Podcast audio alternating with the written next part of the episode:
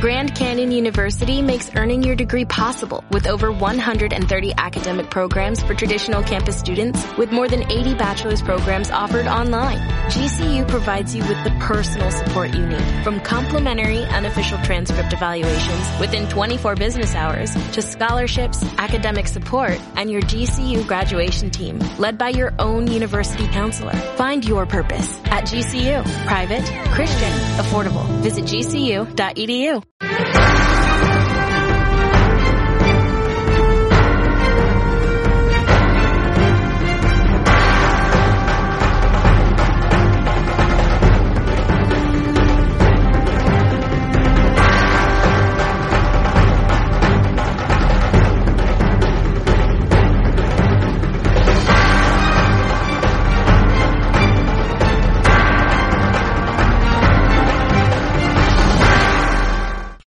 Hola, ¿qué tal? Muy buenas a todos, bienvenidos a una nueva entrevista de Más Basket Radio. Hoy tenemos como protagonista al padre fundador, al padre de todo esto, al que hizo posible que esta web, que esta radio fuese posible. No tengo nada más que añadir, él es Óscar Cuesta y os dejo con su entrevista. Pues hoy estamos con el padre fundador, vamos a llamarlo así, con el que empezó toda esta movida del baloncesto femenino, sobre todo con la web pionera de, de Más Basket. Estamos con don Oscar Cuesta. Don Oscar Cuesta, muy, muchas gracias lo primero y bienvenido a la que es tu casa. Muchas gracias a vosotros por, por acordaros de, de aquí del abuelo. Bueno, lo primero, la pregunta que hacemos a todo el mundo en estas tres primeras entrevistas que hemos hecho, ¿cómo, cómo entró el baloncesto en tu vida? ¿Cómo entró la pelotita naranja en tu en esas venas? Uf, pues yo jugaba fútbol mal y pensaba que jugaba al baloncesto y jugaba peor. Yo jugaba en la calle, eh, como buenamente podíamos y con mucha imaginación. Y cuando pasé al instituto, mis amigos, eh, mis amigos de, de la calle, pues eh, en el equipo de baloncesto, se apuntaron al baloncesto y yo en el fútbol estaba un poco desilusionado y, y perpetré mis actuaciones, pasé de perpetrarlas en fútbol a perpetrarlas en baloncesto.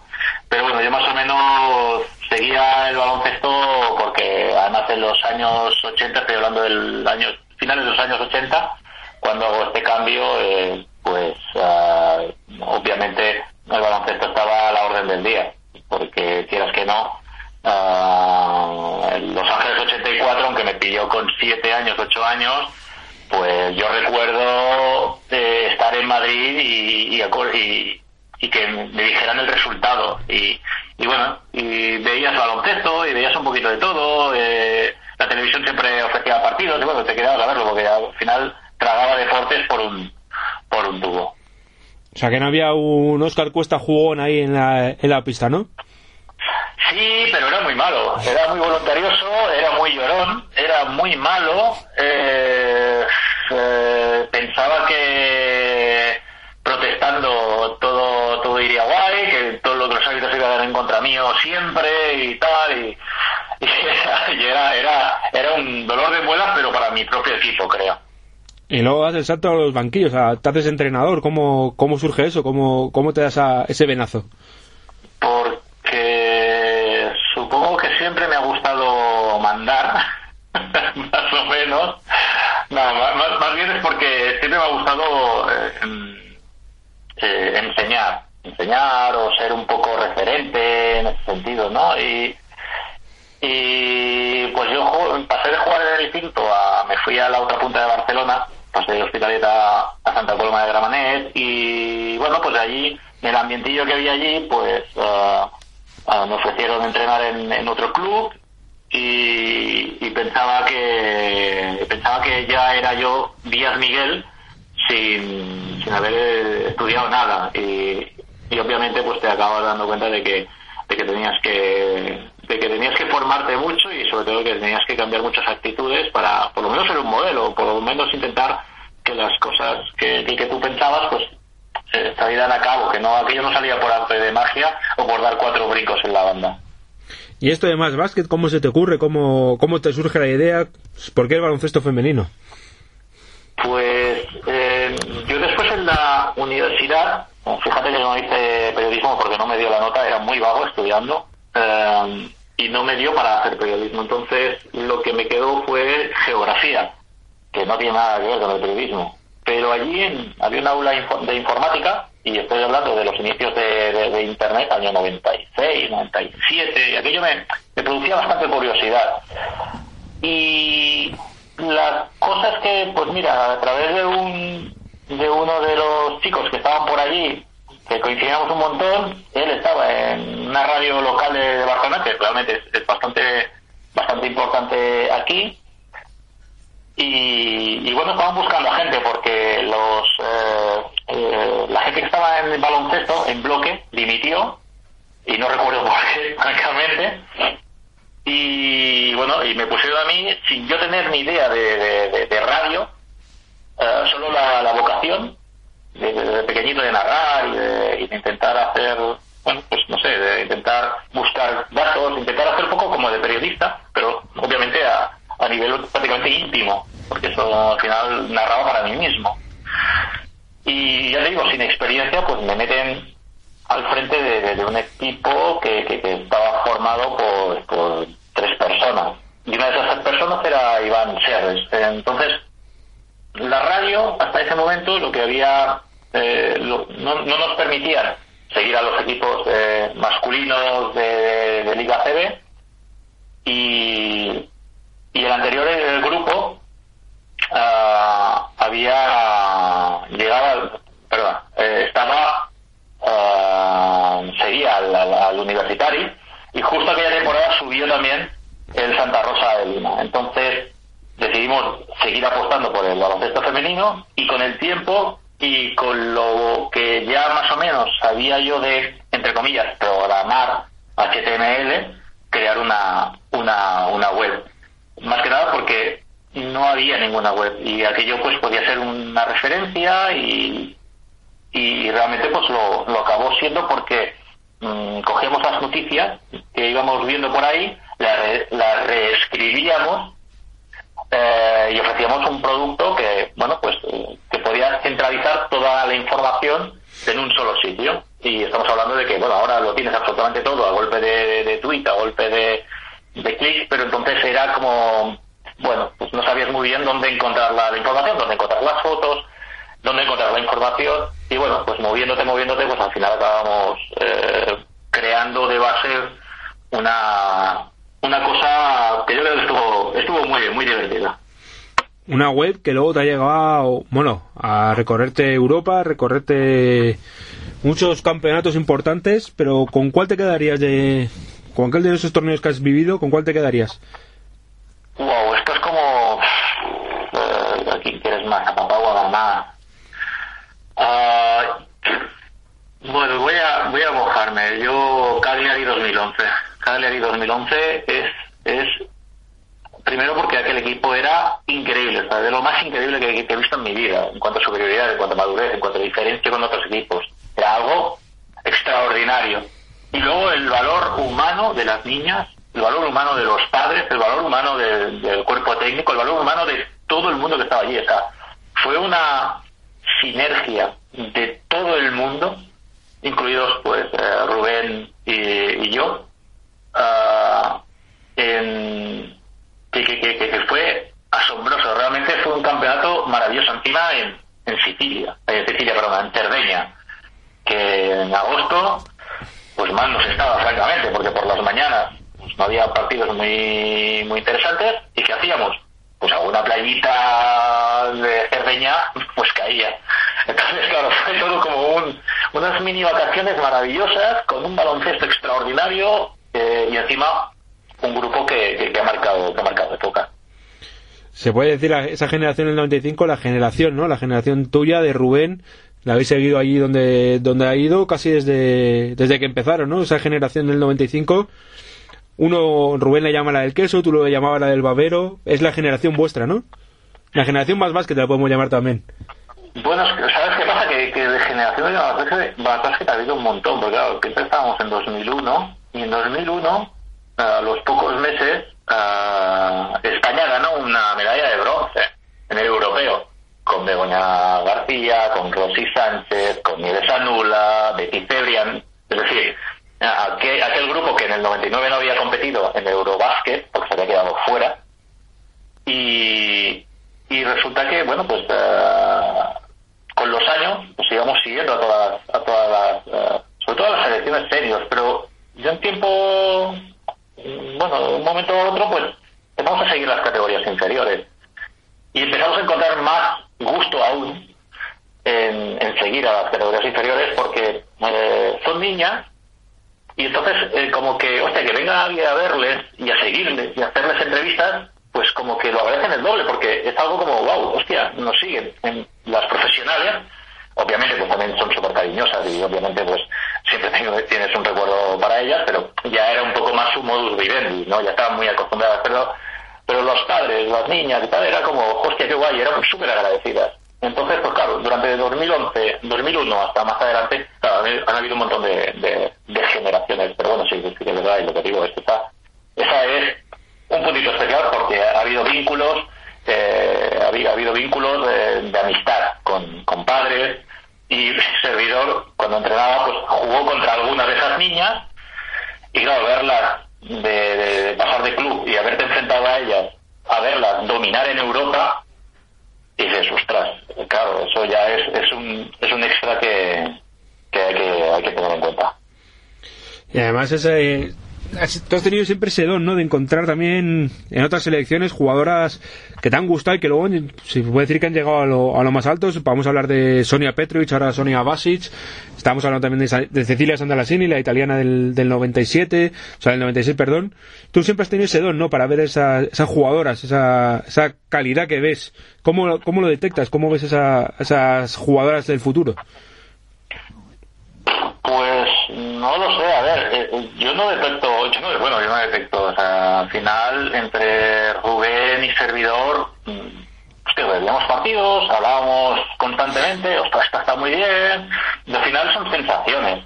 También es verdad, y en esto, eh, bueno, todo, todo es opinable, pero para mí una jugadora que destaca en, en categorías inferiores, Uh, muy mal se tiene que dar para que luego no destaque en, mayores. Obviamente tiene que seguir su proceso porque el paso a profesionales pues cada vez es más complicado y, y siempre hay jugadores que se pueden quedar en el camino, pero pero es, es, es el, en el baloncesto femenino cuando tienes talento, cuando tienes físico, una de esas dos cosas, cuando tienes las dos, ya ni ninguna duda, uh, tienes mucho ganado. Es menos difícil poder llegar a ser una jugadora destacada que en el masculino, donde convergen muchos más factores.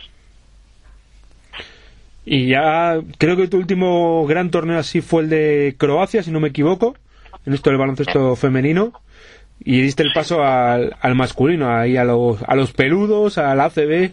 ¿Cómo, fue, ¿Cómo ha sido ese cambio? ¿Cómo fue ese cambio? Bueno, el cambio viene porque es mi trabajo. Pasé a trabajar ACB en 2000, la final de 2012. Eh, y bueno, eh, yo al final con Rubén nos vamos a Croacia, Vukovar, en el verano de 2013. Y claro, es, bueno, pues es un poco como que pasas de no trabajar en baloncesto y cuando acabas de trabajar pensar en baloncesto y estás todo el día esperando a llegar a esa hora para poder sacar todas las ideas que se te van ocurriendo, a trabajar en baloncesto, y claro, ya cuando dejas de trabajar y sigues pensando en baloncesto, hay un momento en el que tienes que hacer un break, y no puedes estar trabajando 24 horas de baloncesto, al menos eh, durante un tiempo, si es posible, pero luego ya necesitas un poco abrir más la mano y, y abrir otra, el abanico de, de ocio. Entonces, eh, bueno, eh, mi trabajo, que lo adoro, eh, en la el ACB, pues bueno, me obliga y me ayuda a, a seguir más el, masculino porque es el mundo en el que, en el que estoy centrado. Eh, sí que es verdad que en los últimos años he perdido bastante la pista al femenino, pero bueno, un ojo de tanto en cuanto, voy echando y, vas viendo, bueno, pues eh, sobre todo en Twitter, algún partido muy, muy eh, muy puntual. Pero bueno, eh, el cariño siempre queda, eso es indudable, porque además una de las cosas que siempre agradezco y, es una de las grandes diferencias respecto al masculino es la cercanía, la amistad, la normalidad de las jugadoras. la normalidad de las jugadoras y de las personas, porque son personas y son más personas, al menos en el trato, en el trato con el periodista, que no los masculinos, porque mm, y en esto, pues hay que decirlo, el dinero lo perdiente todo. Y en el femenino hay dinero, sí, pero sigue habiendo un espíritu muy familiar, lo cual es bueno, pero también mm, a veces le, mm, le, corta un poco las alas para poder llegar a ser más importante de lo que de lo que es. Y vamos a hablar ya de un poco de temas aquí candentes, temas a lo mejor que nadie conocía. Yo te voy a sugerir unas cosas, a ver qué, qué me puedes contar tú, porque me dicen que ese viaje a Bukovar... Me da mucho miedo esto, ¿eh? En ese viaje a Bukovar me cuentan por ahí que se acabaron las asistencias de las camisetas de Petrovic, ¿no? ¿Alguien arrampló con ellas? De, ostras, sí, sí, sí. Uf, de Petrovic el jugador, de, no de Soña. De, sí, sí, de, de Drasen. Sí, sí, bueno, el, el, el, tema es que, claro, para volar de, de, vuelta a Barcelona, pues tenemos que ir a Zagreb, entonces decidimos todos los padres y todos los que estamos allí alrededor de la selección, pues aprovechar la mañana y visitar la ciudad. Y una de las cosas que había que visitar sí o sí era el Museo de la Petrovic y servidor, pues, eh, bueno, amamado a Arsen Petrovic de, pequeño. No, no es que sea mi jugador preferido, pero es un mito. Es un mito. Lo veas como lo veas, lo veas, como lo veas y te ponga la camiseta que te ponga. Pero claro, había allí un montón de camisetas y dije, pues la de Croacia, la de la Cibona y no recuerdo la otra. Y no recuerdo la otra. Y dije, esta tiene que caer. Ah, de la Cibenca.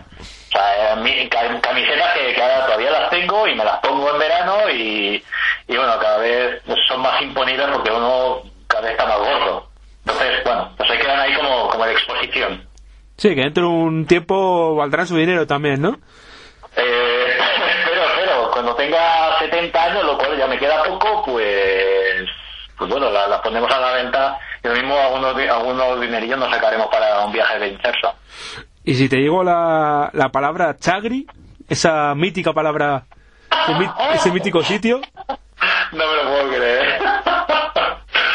chagri, chagri es el nombre de un hotel, llámalo hotel, llámalo pocilga, llámalo lo que quieras, en Estambul. Eh, creo que fue la primera vez que Rubén y yo nos fuimos a Estambul, esto estamos hablando de 2011 o 12 o 10, algo así, pero fuimos a ver a Alba Torrens, que había fichado por el Fenerbahce. Y, y nos alojamos en el, en el, en el probablemente peor eh, peor eh, hotel que había allí. Era barato, pero ya sabemos por qué era barato. Luego lo descubrimos y, bueno, había una columna en el medio de la habitación, eh, la, la, habitación, o sea, las, las camas ocupaban todo el ancho de, de las paredes, era, era, era, era tan, tan malo eh, que al final los, eh, bueno, el, el conserje, bueno, el conserje diría que era un poco conserje, dueño, camarero, lo que fuera, gobernante, eh, pues nos pidió nuestras direcciones uh, para enviarnos cada año unas felicitaciones navideñas dije, y Rubén y yo nos miramos, sobre todo él dijo, ni de Blas, vamos, ni de Blas que me, me envía a esa gente nada. Y les dimos unas direcciones falsas que Rubén, si recuerda, lo mismo, bueno, si recuerdo, no, yo no lo voy a decir, pero él lo mismo se atreve a algún día a contar cuáles eran las direcciones que, que apuntamos. ¿Ha habido alguien que se ha llevado una felicitación cada año de ese hotel por Navidad? No, no, no, ha llegado, no ha llegado. Es que las direcciones eran falsas, pero estaban basadas en una persona. Una ah, persona bueno. Muy... O sea, que ni existe esa calle. Muy de aquella época, muy de aquella época, sí, sí, sí. Bueno, eso siempre está bien, pero hablamos de Turquía... Porque luego, luego me calienta la boca y, y tengo problemas. y si hablamos de Turquía, tenemos que hablar a lo mejor del partido que más miedo has pasado, ¿no? Ese Fenerbahce Galatasaray de Final, de Final, Four, de Final Four, que está también arriba, si no me equivoco, está Ross. ¿Fue el partido que más miedo has pasado?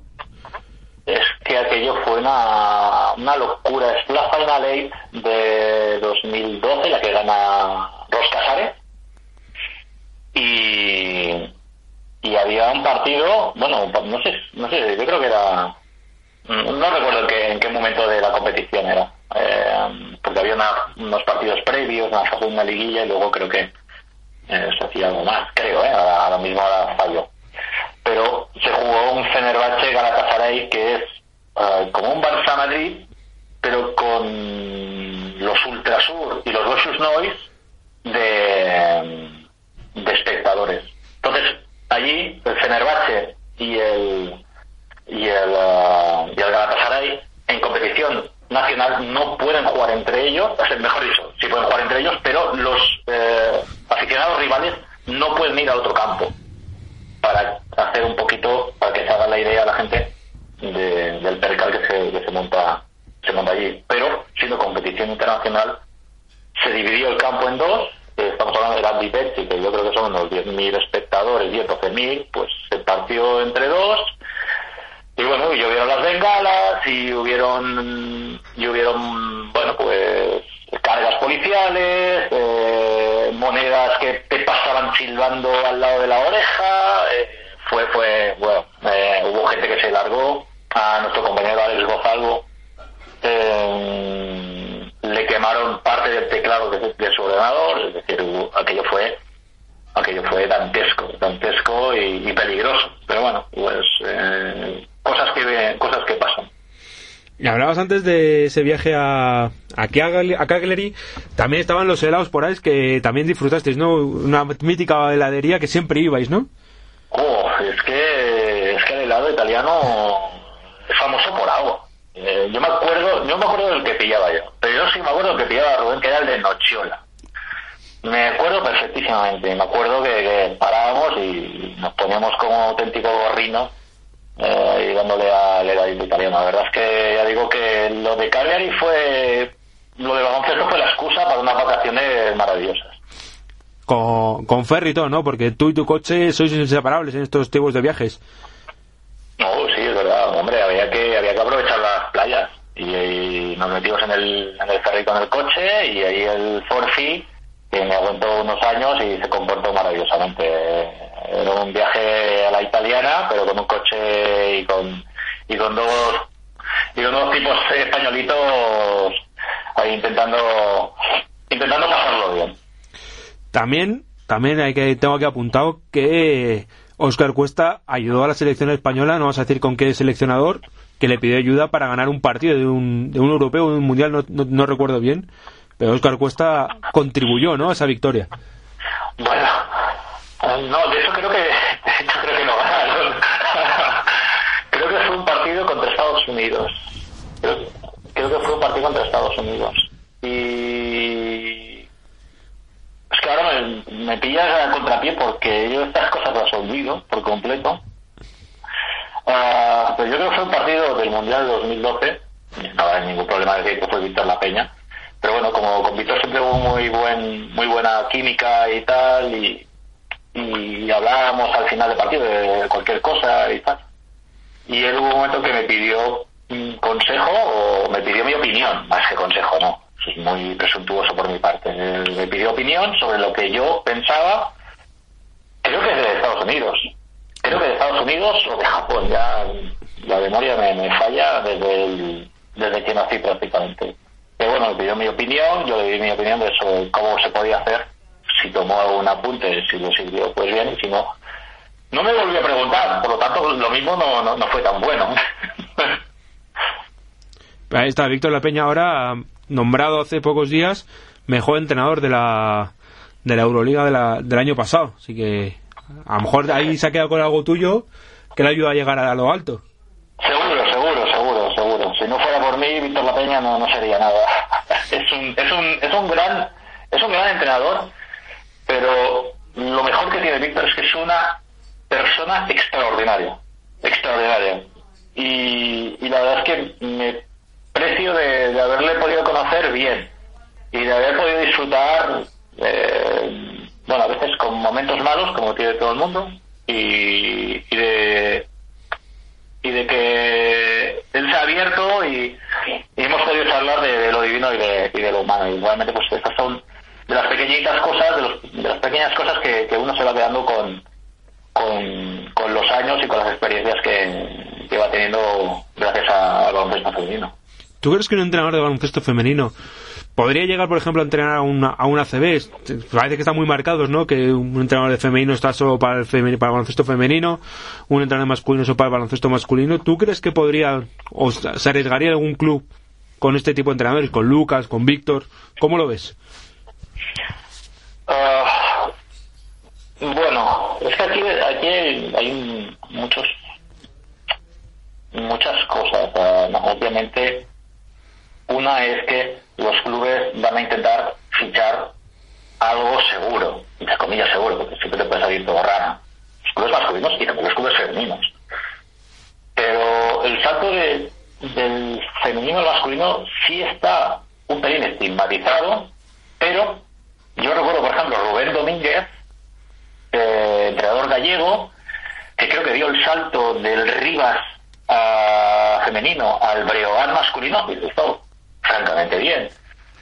Eh, también es verdad que el, el juego masculino es diferente y que es prácticamente más complejo.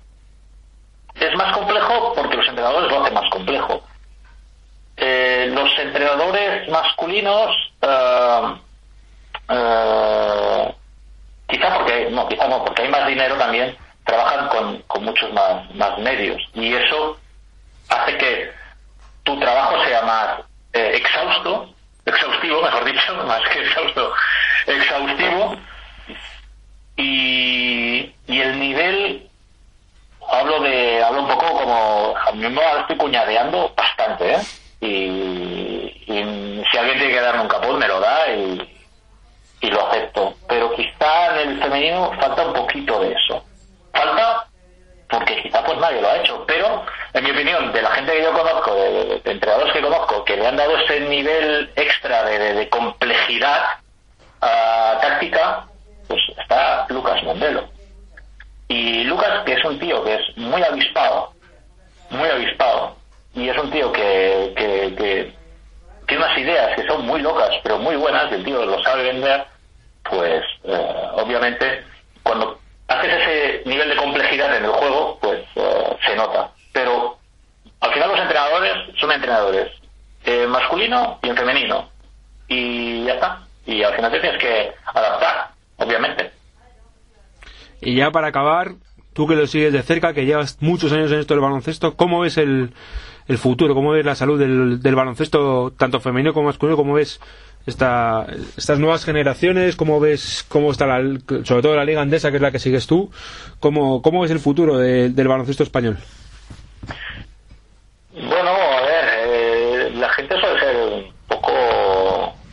Bueno, tiene malos augurios, ¿no? Porque dicen que hay pocos españoles y tal, bueno, es posible, pero obviamente cuando en una liga tan competitiva tú tienes eh, jugadores eh, de todo de todo el mundo y tienes jugadores buenos, obviamente el que está dentro de esa dinámica ha de ser bueno, sea nacional o no sea nacional. Si los nacionales son eh, pocos pero muy buenos, obviamente el nivel de la selección, por ejemplo, será bueno.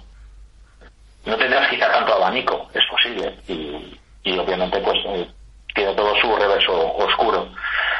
Pero yo creo que uh, tenemos que tenemos que mirar si, si realmente la gente que, que sube, los entrenadores y todo el y todo el entorno de los jugadores son capaces de hacerles ver que aunque nosotros no tengamos ya una necesidad pues, como sociedad de, de volcarnos en el baloncesto para poder vivir de algo, como pasa por ejemplo en Argentina quizá que tiene un nivel económico pues poco más precario, pero sí que la manera de trabajar que tenemos aquí, la manera de enseñar que tenemos aquí, el, también los, eh, la manera de ser que somos aquí, que somos muy trabajadores, somos muy, muy trabajadores, somos muy protestones, pero somos muy trabajadores, y, y además como carácter latino le añadimos el hecho de ser muy creativos, saltarnos las normas, pero a la misma vez Mm, somos capaces de saber convivir con la gente que estamos al lado. No estamos intentando poner palos, a la rueda. Y yo creo que es, eh, todo ese conjunto de cosas sociodeportivas, llamarlo como quiera, mm, a mí me da muy buena espina. Y en femenino, pues indudablemente eh, yo creo que va a seguir existiendo eh, esa diferencia porque en, España se trabaja muy bien la cantera, en masculino y en femenino. Y hay muy buenos entrenadores en clubes y en selección, en clubes sobre todo, que son los que trabajan durante 10 meses al año. Pues Oscar Costa, Cuesta, desde aquí, darte las gracias por todo lo que has creado, por todo esto que has, que has montado, por atendernos y espero que, que, te vaya todo bien, que te mereces todo lo bueno que te pase y que el ACB tiene, tiene ahí un tío que, que vale mucho y, que le sepan valorar y que llegues a ser presidente de la ACB algún día si hace falta, hombre. Oye, pues mira, se lo voy a decir a mi jefe. Lo mismo, lo mismo me sube el sueldo o algo. no, no, muchas gracias a, vosotros por, por acordaros de mí y espero que, que sigáis dándole caña al baloncesto femenino en el buen en el buen sentido de la, de la palabra y que y que ayudemos entre todos a seguir dándole visibilidad.